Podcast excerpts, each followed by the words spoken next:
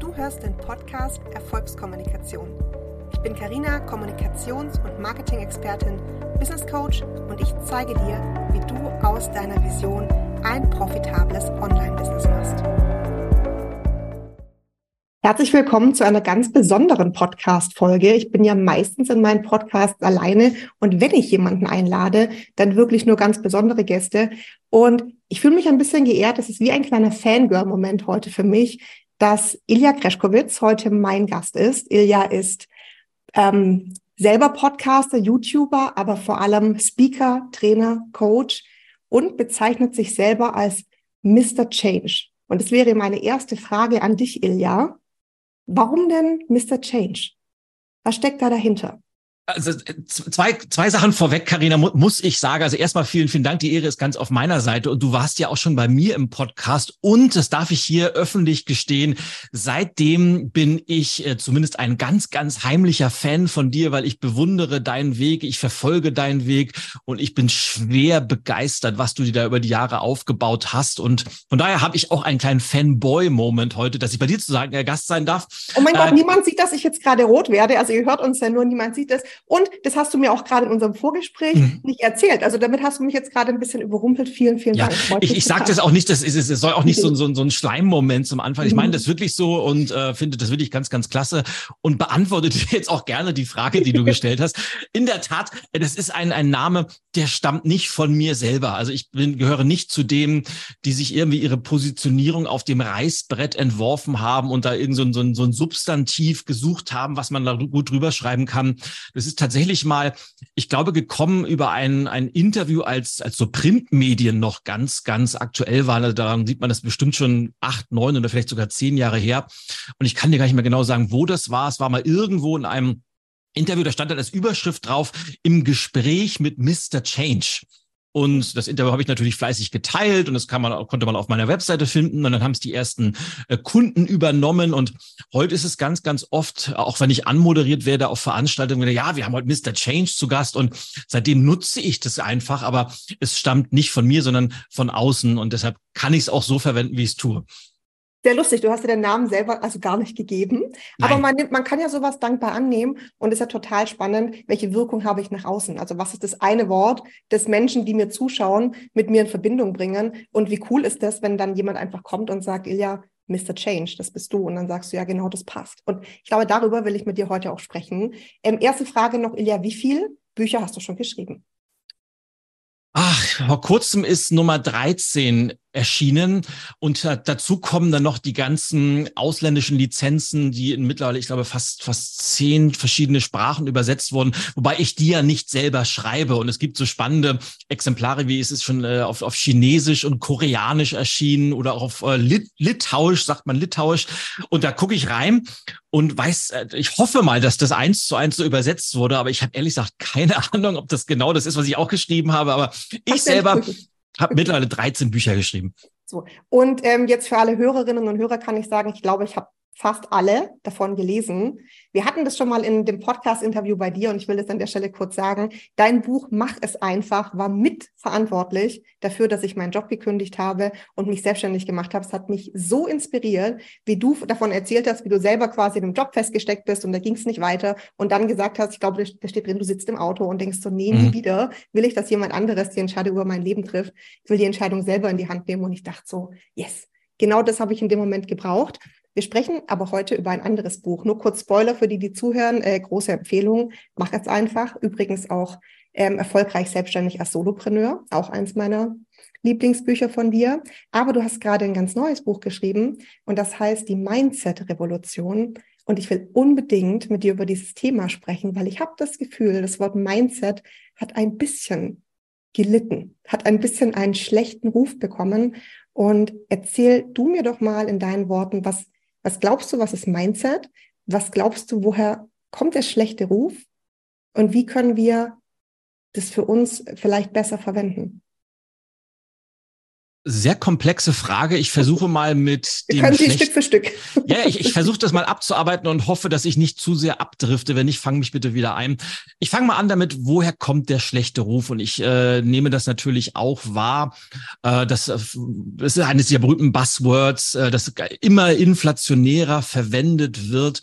Und ich vermute, dass es dadurch kommt, dass äh, der Begriff des Mindsets sehr, sehr wahllos verwendet wird und mittlerweile so als Heilmittel für fast alles benutzt wird. Und da spielen natürlich die sozialen Medien eine große Rolle. Es gibt ein, eine Schwemme an Mindset-Coaches oder hier wird das Mindset abgelevelt, da wird das Mindset geschiftet und ähm, kommen jetzt immer mehr so Dokumentationen, vor kurzem ja gerade wieder im, im Sog der Coaches auf ZDF, äh, falls man das einblenden möchte, eine ganz, ganz spannende Dokumentation über ähm, die, die äh, Irrungen und Wirrungen der Coaching-Branche. Ich glaube, bei Jan Böhmermann gab es auch mal so, so was ähnliches. Also das, das wird immer mehr in eine Ecke geschoben, die so ein bisschen das Label Unseriosität drüber hat.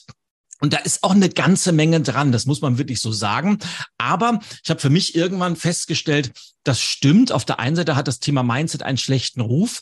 Auf der anderen Seite habe ich in wirklich jedem einzelnen Kundenbriefing-Gespräch, das ich im Laufe der letzten drei, vier Jahre geführt habe, immer irgendwann über das Thema Mindset mich unterhalten, wo die Kunden gesagt haben, ja, um uns für die Zukunft aufzustellen, brauchen wir einfach ein neues Mindset und wir müssen an unserem Mindset arbeiten oder wir wollen an unserem Mindset arbeiten. Das heißt, ich habe immer rausgefunden, ja, auf der einen Seite wird es sehr, sehr kritisch gesehen, aber nicht wirklich von den Leuten, die für mich wirklich relevant sind. Also für meine Kunden, für die war das extremst wichtig und auch ein sehr, sagen wir mal, hoch priorisiertes Thema. Und von da habe ich für mich immer beschlossen, dass ich diese ganzen negativen Sachen einfach außen vor lasse. Und wenn ich über das Thema Mindset spreche oder auch jetzt auch schreibe, hat es für mich einfach eine ganz, ganz positive Konnotation. Und ich glaube, darauf kommt es immer an, wenn wir etwas und auch bei, bei Begriffen vor allem etwas sehr, sehr positiv verwenden und das auch ausstrahlen, dann kommt es auch bei unseren Empfängern auf diese Art und Weise an. Was bezeichne ich jetzt als Mindset? Also für mich ist es einfach so ein bisschen die, die Summe unserer Werte, unserer Überzeugung, unserer Talente, unserer Stärken und Schwächen, das, was wir so an Erfahrungen gemacht haben. Und ich habe das im Buch auch nochmal definiert. Es ist vor allem das, wie und warum wir Dinge tun und weniger das, was wir konkret machen. Mhm. Danke, dass du den Bogen geschlagen hast, den ich selber schlagen wollte, nämlich hin zum Positiven. Also wir wollen ja genau nicht darüber sprechen, was vielleicht in irgendwelchen ZDF-Dokus gesagt wird über das Wort Mindset, sondern das, also den Begriff gibt's ja schon viel länger, als es irgendwelche unseriösen äh, Praktiken gibt. Und ich glaube, dass es die Basis darstellt für unseren Erfolg die Basis für unseren Erfolg. Also es geht jetzt nicht immer um dieses Ableveln und dieses, ja, hier so kommst du auf dein, deine nächste Erfolgsstufe, gib mir einfach dafür 100.000 Euro.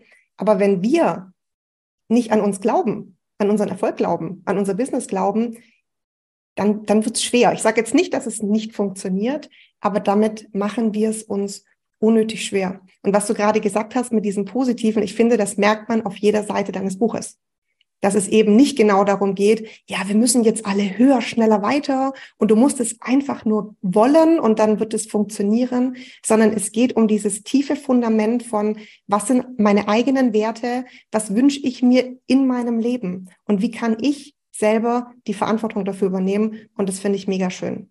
Hast du da für uns ein paar ähm, praktische Ansätze? Wie kann ich, ich mein Mindset, mein Mindset ableveln?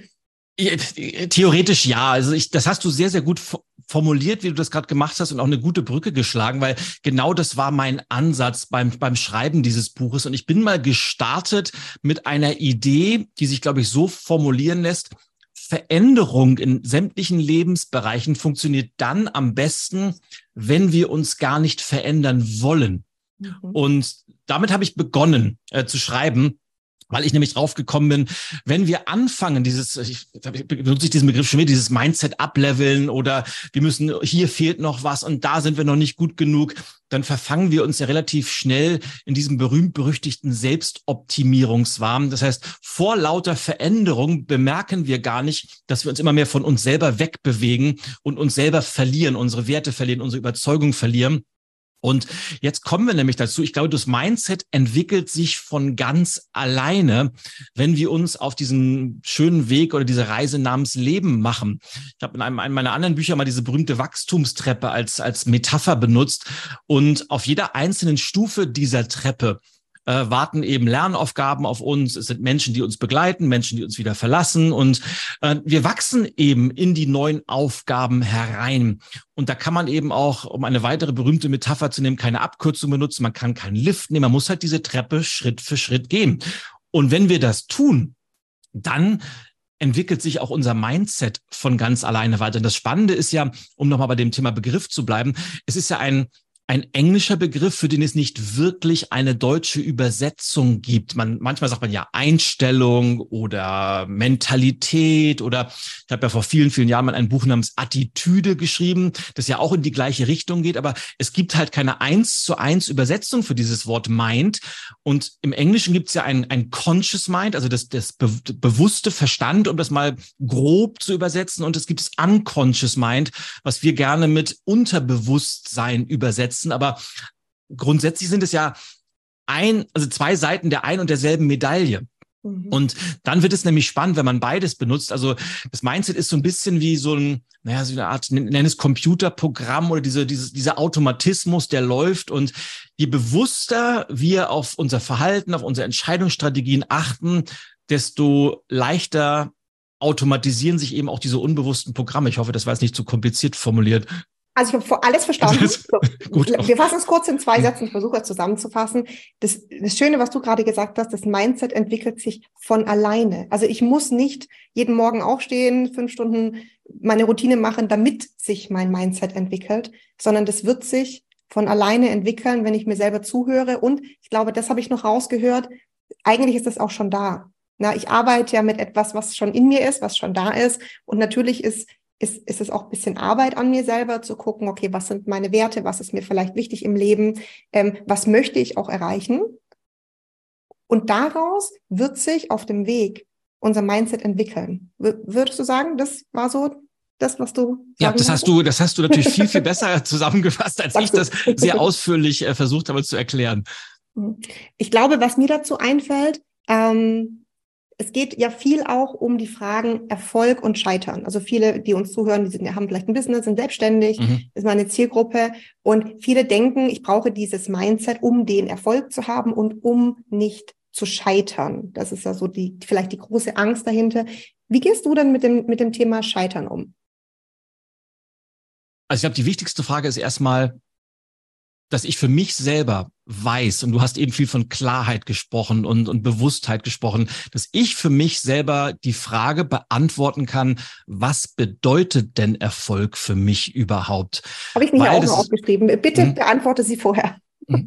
Also, also für, für mich tatsächlich, also ich, ich kann dir das relativ deutlich sagen, was für mich Erfolg bedeutet. Das passt wieder was zu was anderem, was du auch schon gesagt hast. Für mich bedeutet Erfolg, wenn ich in jeder einzelnen Sekunde meines Lebens, egal ob im persönlichen Alltag oder beruflich, meine Werte leben kann.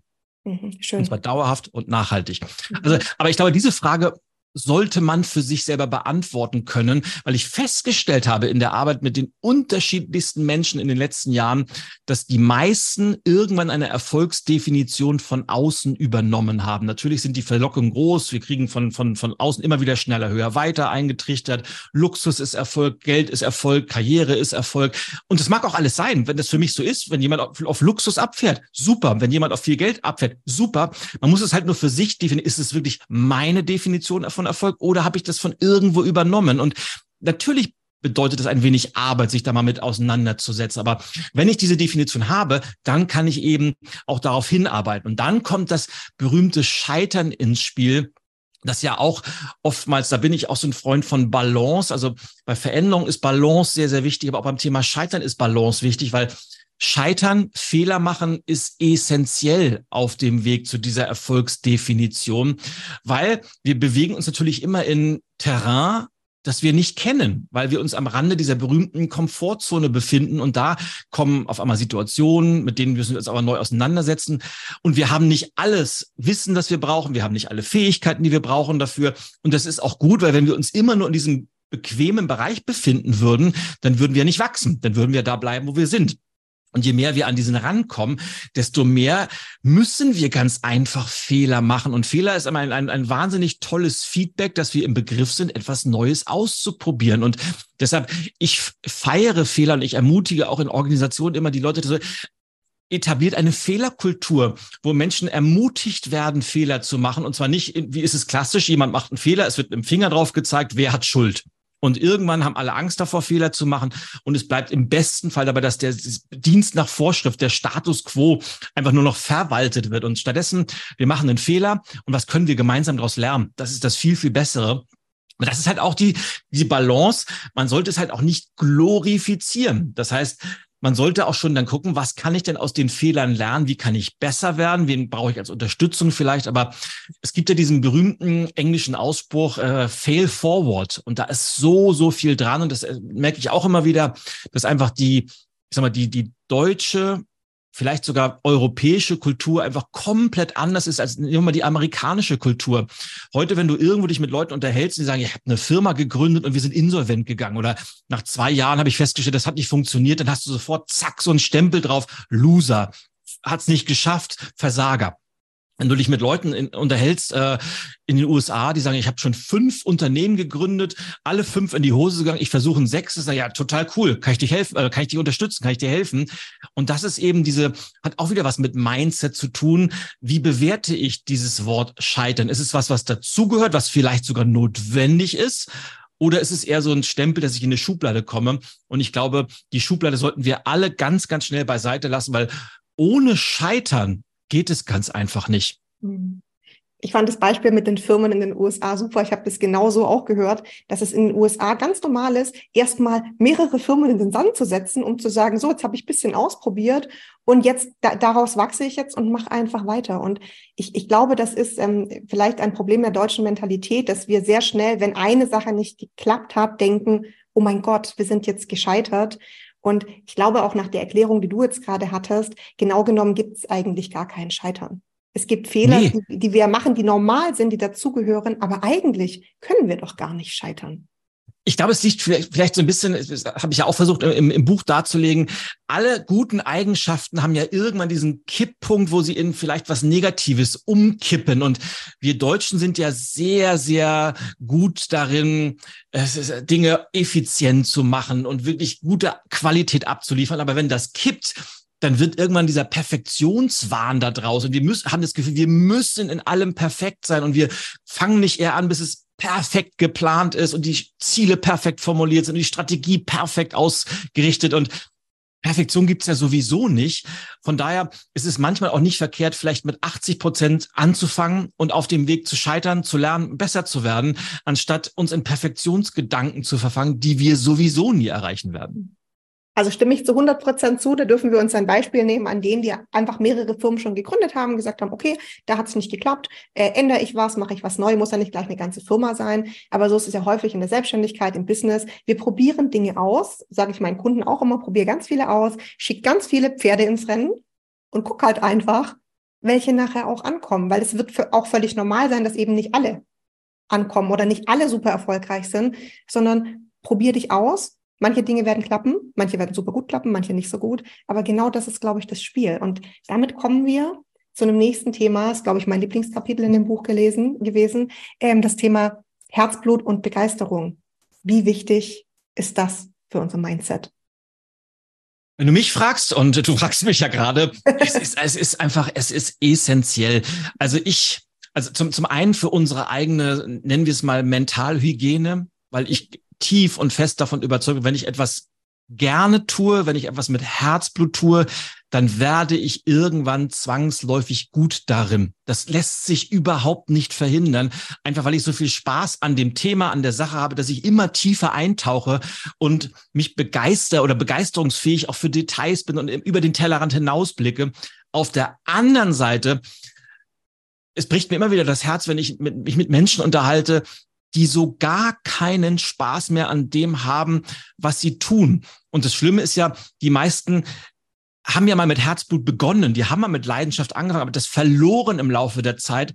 Und das werden dann oft diese frustrierten Zeitgenossen, die sich dann irgendwann in Zynismus verfallen. Und das führt auf Dauer ganz einfach nichts. Das heißt, Herzblut ist essentiell, mhm. wenn wir zufrieden sein wollen, wenn wir erfolgreich sein wollen und wenn wir vor allem, glaube ich, unser Mindset für die Zukunft ausrichten wollen. Mhm. Also ich sehe das ganz genauso, weil ähm, natürlich ist es nicht so, dass man jeden Tag nur die pure Freude verspürt, egal bei welcher Arbeit. Aber wenn ich was habe, was mich begeistert, wo ich Freude dran habe, dann ist ja das Lernen, das Wachsen ja jeden Tag auch mit Freude verbunden. Ich habe super Bock, mich weiterzubilden. Ich habe super Bock, was Neues auszuprobieren, einfach weil die Begeisterung für das Thema da ist. Und jetzt fällt mir was ein, was du vorher einmal gesagt hast zu dem Thema Balance.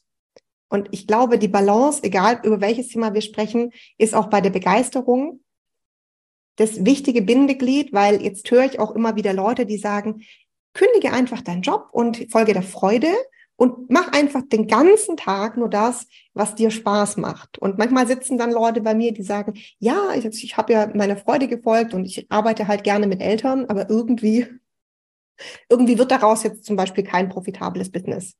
Vielleicht, weil wir vergessen haben, dass die Freude, die Begeisterung ja das eine ist, aber dass natürlich ähm, auch Arbeit mit dazugehört. Und ich finde, dass du das in deinem Buch unheimlich toll ausbalancierst. Also eben nicht dieses, es ist einfach alles nur Freude und es ist alles nur easy und leicht, sondern dass trotzdem von uns erwartet wird, auch darauf zuzugehen, auch was zu machen, ja, diese Schritte auch zu gehen. Und manchmal ist es ganz schön harte Arbeit unser Mindset ähm, zum Wachsen zu bringen, uns für unseren Erfolg loszugehen, die Entscheidungen für uns selber zu treffen. Und Würdest du sagen, dass das ist so mit der Begeisterung und mit der Balance, also dass alles so diese Balance haben muss, damit es auch funktioniert? Unbedingt. Also du was du gerade gesagt hast, wenn wir alle nur unserer Leidenschaft, Begeisterung folgen würden, dann würden wir alle durch die Bank weg wahrscheinlich unser liebstes Hobby zum Beruf machen. Ja. Und manche können das, das ist ein absoluter Luxus, wenn man das hat im Leben, aber nicht jedes Hobby hat ja auch eine, eine entsprechende Zielgruppe oder das Potenzial, dass sie uns äh, die Miete zahlen lässt und unsere Versicherung zahlen lässt und für, für, die, für das Alter vorsorgen lässt. Das heißt, es muss natürlich auch immer ein, ein Business Case dahinter stehen. Aber wenn wir einen Job haben, und es ist einfach mal völlig unerheblich, ob wir nun ein eigenes Unternehmen haben oder ob wir irgendwo in einem großen Konzern arbeiten oder in einem kleinen Handwerksbetrieb, spielt überhaupt keine Rolle. Es ist immer kein einzelner Tag, du hast es eben wunderbar formuliert, nicht 100 Prozent der Zeit machen wir alles immer nur mit Herzblut. Ich könnte dir bei mir im Job so viele Dinge aufzählen, die mir überhaupt keinen Spaß machen. Ich fange mal mit den Klassikern an, wie die Buchhaltung machen oder hier Bürokrams macht mich auch, da habe ich überhaupt keine Lust zu. Aber am allerschlimmsten sind so diese ganzen reisetechnischen Sachen wie der dritte Flieger innerhalb von fünf Tagen hat Verspätungen, dann sitzt du auf dem Flughafen oder musst nachts im Hotel übernachten und bist schon sowieso gestresst und das macht mir überhaupt keinen Spaß. Und am liebsten habe ich, da habe ich auch Phasen, da würde ich am liebsten das alles hinschmeißen. Aber ich glaube, die, die Grundbegeisterung muss da sein, weil wenn du das hast, dann bist du nämlich bereit, auch diese Zeiten, die dir keinen Spaß machen, die dich frustrieren oder die einfach vielleicht auch stupide sind. Das gibt es ja auch. Wir müssen ja manchmal auch Dinge einfach abarbeiten, weil sie dazugehören, auch wenn sie jetzt nicht besonders fancy, sexy oder sonst was sind. Aber wenn die Grundleidenschaft da ist, dann sind wir eben auch bereit, diese Dinge zu akzeptieren, dass sie dabei sind. Weil wenn wir das nicht haben, dann wird es schwer, weil wir dann immer feststellen, ach, jetzt muss ich schon wieder ins Büro und sieben Stunden Excel-Tabellen ausfüllen oder was. Wenn wir das nicht haben, dann wird es extrem schwer. Mhm. Mhm. Ich weiß genau, was du meinst. Vor uns, direkt jetzt vor unserem Gespräch, habe ich eineinhalb Stunden mit meiner Steuerberaterin gecallt, die ist super lieb, aber es war nicht mein Lieblingsthema. Und natürlich gehört, egal wie viel Begeisterung wir haben, äh, gehören immer Themen dazu, die ja uns nicht so viel Spaß machen. Und ich glaube, wenn wir wissen, wofür wir es tun, so wie du das gesagt hast, dann akzeptieren wir das, weil wir das große Ganze sehen. Und das ist ja auch ein Thema vom Mindset. Weiß ich, was ich in meinem Leben will? Weiß ich, was mein großes Ziel ist? Weiß ich, was meine Vision ist? Warum ich diese Dinge tue? Und ich glaube, das wird uns den Alltag immer leichter machen. Egal wie blöd unsere Aufgaben sind oder wenn wir uns nicht gut fühlen, was auch dazu gehört, ob ich das große Ganze dahinter verstanden habe. Und das hatten wir eingangs, dass du gesagt hast, jeder muss für sich die eigenen Werte definieren. Jeder muss für sich herausfinden, was ist meine Definition von Erfolg. Erfolg nicht meine, nicht deine, sondern jeder seine eigene. Und wenn wir das gemacht haben, dann glaube ich, wird's leicht. Ja, weil wir dann auf einmal Balance in uns selber haben, weil wir dann in uns ruhen und weil wir wissen, wofür wir stehen. Mhm. Und wenn du das erstmal weißt, dann wird wirklich vieles relativ einfach, weil wir dann auch einen Standpunkt haben können, weil wir dann ganz anders verbal und nonverbal kommunizieren und weil wir auch viel, viel einfacher Entscheidungen treffen können, was ja auch manchmal so ein bisschen diffizil sein kann. Aber gebe ich dir vollkommen recht, je besser wir das alles wissen, desto, na, vielleicht nicht leicht, aber einfacher wird es. Sagen wir es mal so. Schön, schöne Entscheidung. Ja. einfacher. Ähm, Ilja, wie viele Jahre bist du schon selbstständig? Seit 2009, jetzt kommen meine rudimentären Mathematikkenntnisse ins Spiel, das heißt 14 Jahre jetzt. Mhm. Und ähm, 14 Jahre ist schon, das ist ja eine ganze, ganz schöne Nummer, ne? 14 Jahre schon eigenes Business zu haben. Jetzt glaube ich, dass die meisten, die uns zuhören, noch nicht 14 Jahre selbstständig sind. Vielleicht ganz am Anfang, vielleicht auch schon ein, zwei Jährchen, vielleicht überlegen sie es gerade. Was ist dein Rat an alle, die jetzt vielleicht noch am Anfang der Selbstständigkeit stehen oder, also für dich wäre ja auch so die ersten zwei, drei Jahre wäre ja für dich auch noch Anfang mit dem Vergleich von 14 Jahren. Mhm. Was würdest du den Hörerinnen und Hörern mitgeben? Was muss ich tun, um wirklich 14 Jahre mein Business mit so einer Freude, mit so einer Expertise, mit so einer Weiterentwicklung am Laufen zu halten, wie du das gemacht hast? Was ist dein Geheimnis? Ich versuche mal so die Verknüpfung vom Thema Mindset zum Thema Business zu holen. Und das habe ich für mich rausgefunden, gerade am Anfang einer Selbstständigkeit, wenn du in der Regel noch vielleicht als One-Man, One-Woman-Show anfängst und beginnst dein Business langsam aufzubauen. Ich glaube, der wichtigste Mindset-Shift, den man haben sollte, gerade am Anfang, ist, dass man sich selber, auch wenn man nur alleine ist und vielleicht aus dem Homeoffice oder vielleicht sogar nur am Schreibtisch im Schlafzimmer arbeitet, was ja wunderbar funktionieren kann. Aber ich glaube, dieser Mindset-Shift ist, behandle dich selber wie ein Business. Und zwar nicht ich, ich als Privatperson, wie würde ich jetzt entscheiden, sondern immer das, was ich entscheide und auch das, was ich tue den ganzen Tag, mich selber als Business zu sehen. Weil wenn ich dieses, dieses Mindset habe, dann habe ich einen, einen ganz, anderen, ganz anderen Fokus auf die Dinge, die ich jeden einzelnen Tag tue. Und das ist es, was viele, glaube ich, am Anfang wo, wo viele mit zu kämpfen haben, gerade wenn es um so Themen geht wie Honorarverhandlungen oder wie, wie, wie verhalte ich mich, wenn ich, wenn ich ein Angebot schreibe oder in Kommunikation mit Kunden, behandle ich immer so wie ein Business und es wird so viel einfacher werden. Mhm. Das ist ein richtig cooler Tipp. Ich glaube, das ist ja auch das ganz Schwere ganz am Anfang. Ich war ja. vorher noch kein Business, jetzt soll ich plötzlich eins sein. Und ich glaube auch, je früher wir damit anfangen, das, das gibt dem Ganzen ja auch eine Wertigkeit, eine Ernsthaftigkeit ein, ich will das wirklich. Und nicht, also auch wenn ich das zu Hause in meinem Schlafzimmer vielleicht mache, ich habe im Keller angefangen, erst im Schlafzimmer, dann im mhm. Keller. Siehst du? Aber, ja. aber die Ernsthaftigkeit, da haben wir schon gesprochen, da war ich noch im Keller, jetzt habe ich mhm. mein eigenes Büro. ähm, aber diese Ernsthaftigkeit auch zu haben und das Ganze wie ein Business auch zu sehen, das ähm, verändert den Blickwinkel. Auch in der Arbeit selber. Mhm. Auf jeden Fall, weil wir natürlich eine, eine gewisse Professionalität im besten Sinne in unseren Alltag integrieren. Das beste Beispiel ist ja immer dieses, man fängt dann an und äh, hat noch wenig Kunden, dann kommt der erste ein Bekannter, kannst du mal schnell dies und das machen? Und dann sagst du, ja klar, mache ich für dich, einfach weil es ein Freund von mir oder ein Bekannte. Aber kein professionelles Business würde das ja machen. Du gehst ja auch nicht zu BMW in die Werkstatt, kannst du mal eben schnell mein Auto reparieren? Dann, ja, klar, können wir, aber wir schicken eine Rechnung. Und das meine ich mit, behandle dich wie ein Business. Und ich finde, äh, der, der Vergleich mit den Freunden ist schön, weil wenn meine Freundin zum Beispiel Friseurin ist, dann sage ich auch nicht zu ihr, kannst du mir die Haare umsonst machen? Sondern dann würde ich ja trotzdem, auch wenn es meine Freundin ist, zu ihr in den Salon gehen und sagen, hier bitte einmal, äh, ich würde sogar noch mehr Geld geben, weil sie meine Freundin ist quasi. Aber genau dieses, kannst du das mal kurz für mich machen, weil wir ja Freunde sind, wenn deine Freunde einen Laden hätten, dann würdest du auch in diesen Laden gehen und bezahlen. Mir hilft manchmal sehr, gerade wenn wir in so einem Beratungsbusiness sind, Coaching, Beratung, also alles, mhm. was nicht so haptisch ist, zu sagen, stell dir vor, du hättest einen Buchladen. Wenn dein Freund einen Buchladen hätte, würdest du auch nicht reingehen und sagen, du, ich nehme mir mal ein paar Bücher, das ist okay für dich. Du würdest reingehen und würdest die Bücher ganz normal bezahlen. Und so ist es ja mit unserem Business auch, weil, weil nur weil wir in Anführungszeichen nur eine Beratung anbieten, ist es trotzdem genauso eine Dienstleistung, wie es Haare schneiden wäre, wie Autoreparatur wäre oder ähm, Bücher wären.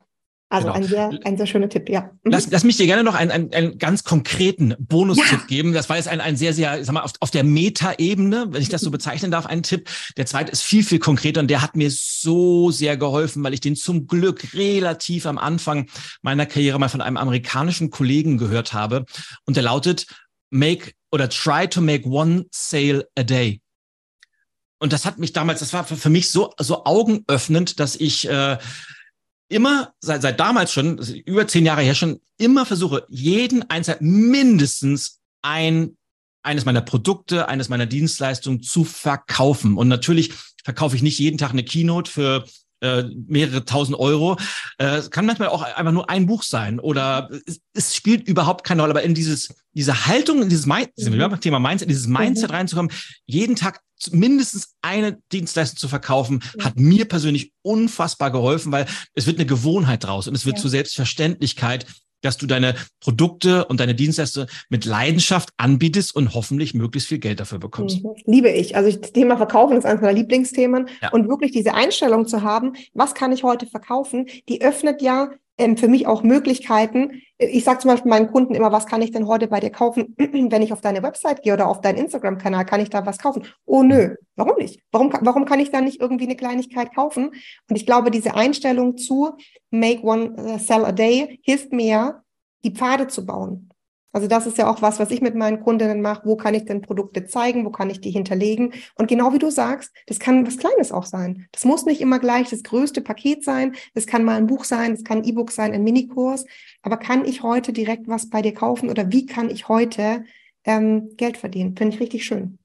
Ja, und auch einen gewissen Produktstolz. Ich bin ja alter, alter Kaufhausmensch und wenn du einmal einkaufen, es gibt ja leider kaum noch Kaufhäuser, wenn du im, Einzelhandel bist, was sind die besten Verkäufer, die für ihre Produkte brennen, die ihre, die Produkte selber benutzen vielleicht selber und auch so kommunizieren. Und wenn wir selber in diese, diese Gewohnheit kommen, auch stolz auf unsere Angebote zu sein und zu sagen, wow, ich biete dir das super gerne, weil ich weiß, wie wertvoll das für dich ist, desto selbstverständlicher wird das irgendwann. Und da hast du den Nagel, glaube ich, auf den Kopf getroffen. Ich glaube ganz einfach, dass viele Selbstständige extremst sagen wir mal, Manschetten davor haben zu verkaufen, weil auch verkaufen, warum auch immer, immer noch diesen negativen Touch hat im Sinne von, da will uns doch jemand was aufschwatzen. Mhm. Und wir wollen natürlich nichts aufgeschwatzt bekommen. Und weil wir das selber denken, trauen wir uns nicht ja. zu verkaufen, wobei das was ganz anderes ist. Voll, voll. Auch wieder ein Mindset-Thema. Aber da sieht man, wie, wie früh die Mindset-Themen, ne, egal wo man steht im Business, am Anfang, später, immer wieder kommen. Und ähm, ja, also wir auf jeden Fall daran arbeiten müssen. Verkaufen ist eine super coole Sache. Jeder hat ein richtig cooles Angebot, das anderen Menschen weiterhilft. Und es geht ja nicht darum, die Menschen anzurufen und am Telefon ihnen irgendwie was aufzupressen. Genau das machen wir ja nicht. Also es gibt vielleicht Leute, die so eine Verkaufstechnik haben, aber es gibt ja auch Verkaufstechniken, wo, wo das eben genau nicht so ist, sondern wie in einem Buchladen. Ich auch sage, niemand rennt aus einem Buchladen raus, zieht dich am Arm rein, sagt, komm sofort in meinen Laden, kauf diese Bücher, sondern vielleicht haben die ein super schönes Schaufenster, Vielleicht gehst du rein und jemand kommt und sagt, ach, wenn Ihnen das gefällt, dann habe ich noch das hier für Sie. Genau. Das ist ja eine ganz andere Art des Verkaufens. Und ich gehe happy aus dem Laden raus, weil ich fünf tolle neue Bücher habe. Ja, super Beispiel. Jetzt, ah, jetzt fällt mir noch eine Frage ein. Wenn ich schon einen Bestseller-Autor mit 13 eigenen Büchern bei mir sitzen habe, Ilja, was ist denn dein Lieblingsbuch oder eines deiner Lieblingsbücher? Welches Buch hat dich denn nachhaltig verändert oder dein Leben? Tja, Karina, das ist ja so eine Frage, wie, äh, was ist dann dein Lieblingskind? Ich finde sie extremst schwer zu beantworten. Und ähm, weil, aber du hast, du hast eine Sache gut, gut auf den Punkt gebracht. Bücher verändern dich ja selber auch. Du hast viel, vorhin viel über Klarheit gesprochen.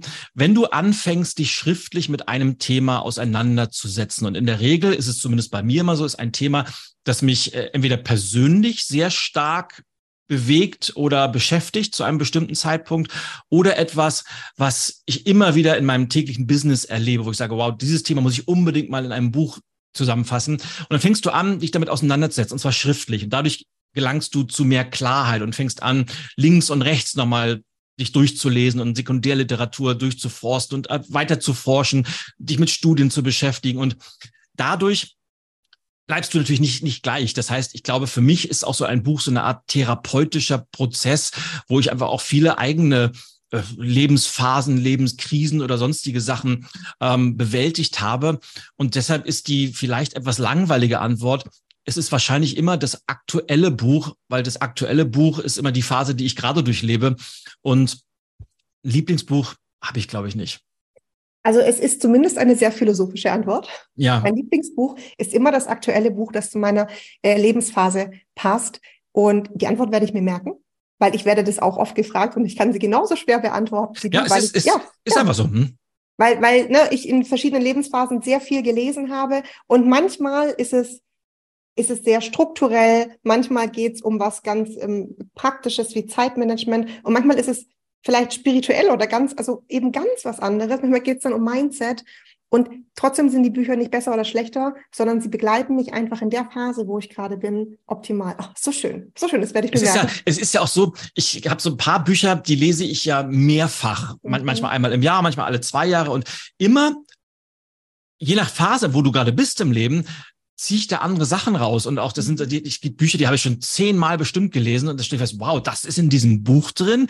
Hatte, kann ich mich gar nicht dran erinnern. Aber du hast natürlich, je nachdem, wo du dich gerade befindest, immer einen ganz mhm. anderen Fokus und andere Schwerpunkte und achtest einfach auf andere Sachen. Deshalb kann ich ja Menschen auch immer nur empfehlen, egal welche Lieblingsbücher du hast, liest die, liest die mehrfach, weil du wirst jedes Mal was anderes rausziehen immer. Okay, Ilja, aber eins verrätst du uns jetzt. Von denen, die du schon zehnmal und mehrfach gelesen hast, ein Titel als Inspiration für uns. Äh, der Zauberberg von Thomas Mann. Ah, okay, ganz was anderes. Ja, mhm. okay, schön. Okay, lasse ich, akzeptiere ich als eine Antwort. Und dein aktuelles Buch, die Mindset-Revolution. Was würdest du sagen, was ist die Kernaussage in diesem Buch? Was ist das Wichtigste? Das Wichtigste ist tatsächlich, Veränderung funktioniert dann am besten, wenn sie ohne Druck und wenn sie ohne Zwang und dafür mit Leichtigkeit und Balance vonstatten geht. Mm, Klingt richtig schön. Stand es irgendwo? Hast du das einstudiert oder kam Nee, nee, das ist, das ist, ist ich verdiene ja mein Geld auch mit, mit dem Sprechen und äh, das habe ich mal on the fly formuliert. Mhm. Will aber vielleicht als Nachsatz sagen, weil wir vorhin schon drüber gesprochen, Leichtigkeit bedeutet nie, dass es nicht auch harte Arbeit ist. Mhm. Und nur auf der Couch zu sitzen, wird niemals dazu führen, dass wir irgendwie ein besseres, schöneres, zufriedeneres Leben führen. Leichtigkeit bedeutet eben einfach die, die Abwesenheit von diesem Druck und von diesem Zwang. Mhm. Okay, da, da muss ich einen Punkt machen. Mega schön. Ich weiß jetzt auch, warum ich deine Bücher so gerne mag. Na, warum die genau das quasi ausdrücken, wo ich manchmal in meinem Kopf so hin und her schiebe. Und ist das jetzt Leichtigkeit? Ist das jetzt harte Arbeit? Und ich glaube, die Wahrheit ähm, liegt irgendwo dazwischen. Ilja, hättest du Lust, mir am Ende noch eine Frage zu beantworten? Ich habe nämlich ein Spiel, das heißt, erzählt euch mehr, wo es darum geht, den Leuten einfach Fragen zu stellen. Und wenn du Lust hast, würde ich eine Karte ziehen zu einem Gedankenspiel und würde dir eine Frage stellen. Ja, Wenn es ganz hallo. schlimm ist, können wir es ja nachher immer noch rausschneiden, oder? Nein, das würden wir natürlich nie machen, weil die weißt ja immer, die Karina, die, die spontanen Sachen sind die besten. Also schieß gern los. Also, ich habe eine Karte gezogen. Ja. Du wirst eine Woche lang mit einer Superkraft deiner Wahl ausgestattet. Für welche Superkraft entscheidest du dich? Das ist eine mega coole Frage. Das ist, ist egal, um was es sich handelt, ja? Mehr steht auf der Karte nicht drauf. Du bist ganz frei in der Ausgestaltung deiner Antwort. Ach, es, es mag daran liegen, dass ich in letzter Zeit äh, viele Netflix-Serien in diese Zeit, äh, in, in diese Richtung geguckt habe. Ich glaube, ich würde die Fähigkeit, jetzt ganz spontan die Fähigkeit wählen, durch die Zeit reisen zu können. Wo würdest du hinreisen wollen? Oh, ich glaube, ich würde auf jeden Fall erstmal viel in die, in die spannendsten, was ist denn die Mehrzahl von Ära? Ja. Also die spannenden Zeitphasen der, der Menschheitsgeschichte mal so reisen, vielleicht mal so in die Zeit der, der Römer und, und der alten Griechen, also der Hochkulturen, der, der Azteken vielleicht mal, mal gucken, was die so schon damals gut gemacht haben, was wir vielleicht heute auch machen. Und ich würde noch wahrscheinlich natürlich die, die Gelegenheit nutzen, mich mit äh, ein paar historischen Persönlichkeiten mal zu unterhalten, wenn die Möglichkeit besteht. Ich glaube, das ist eine andere Karte, auf der steht, du kannst drei Leute zum Abendessen einladen. Aber sehr coole Superkraft. Ne? Ich mag, ich mag solche Fragen. Ich nehme die ähm, wahnsinnig gerne auch in der Beratung mal so zu gucken, mhm. was, weil, wo wollen die Leute so hin, was gefällt ihnen so. Sehr schön durch die Zeit reisen. Ähm, Ilja, es war mir eine Freude, mit dir zu sprechen über dein neues Buch. Ich werde das Buch verlinken in den Show Notes. Äh, ich habe es schon gelesen. Wie gesagt, ich habe, glaube ich, 13. Ich gucke mal nachher mein Regal, ob ich alle 13 schon gelesen habe, aber ich glaube ja. Also ich kann, ähm, glaube ich, jedes Buch von dir empfehlen. Ich fand es riesig, riesig toll, mit dir in echt zu sprechen. Danke für deine Zeit. Und ähm, ja, ich bin mir sicher, wir hören nochmal voneinander, beziehungsweise meine Hörerinnen und Hörer mit Sicherheit von dir auch. Carina, ich danke dir für die ganz, ganz wundervollen Fragen. Danke dir. So, ich hatte gerade noch einen kleinen Plausch mit Ilja und ähm, was ich gar nicht wusste, und das wollte ich euch nicht vorenthalten, ist, dass Ilja auch Coaching-Ausbildung anbietet. ist er selber Coach, Speaker, ähm, arbeitet hauptsächlich in großen Unternehmen. Aber er ist nicht nur Bestseller-Autor, sondern bietet auch Coaching-Ausbildungen in Berlin an. Ich dachte, vielleicht ist das für die ein oder andere von euch ähm, interessant. Ich verlinke euch auf jeden Fall die Infos und ich hoffe, dass euch das Gespräch gefallen hat.